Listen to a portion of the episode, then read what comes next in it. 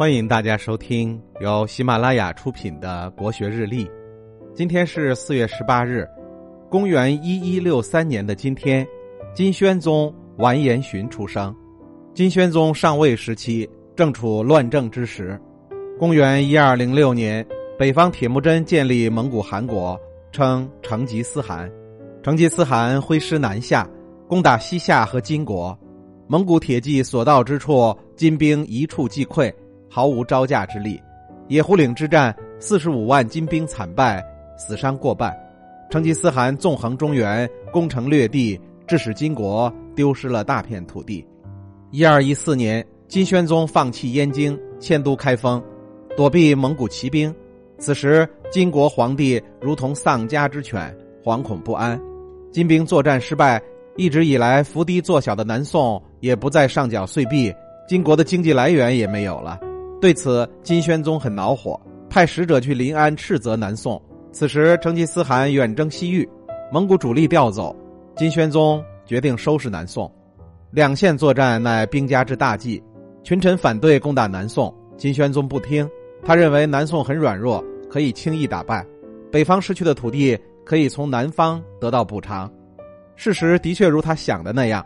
一二一九年，为弥补北方的损失，金宣宗奉行。北师南补的策略，出兵二十万攻打南宋，金兵分三路南下，与宋军展开激战，宋军惨遭失败。随后南宋只好跟金国议和，称金国为伯父，每年岁币三十万两，捐三十万匹，另外赔偿军费三百万两，史称嘉定和议。从南宋得到岁币，金国朝廷欢呼雀跃，过起了纸醉金迷的奢靡生活。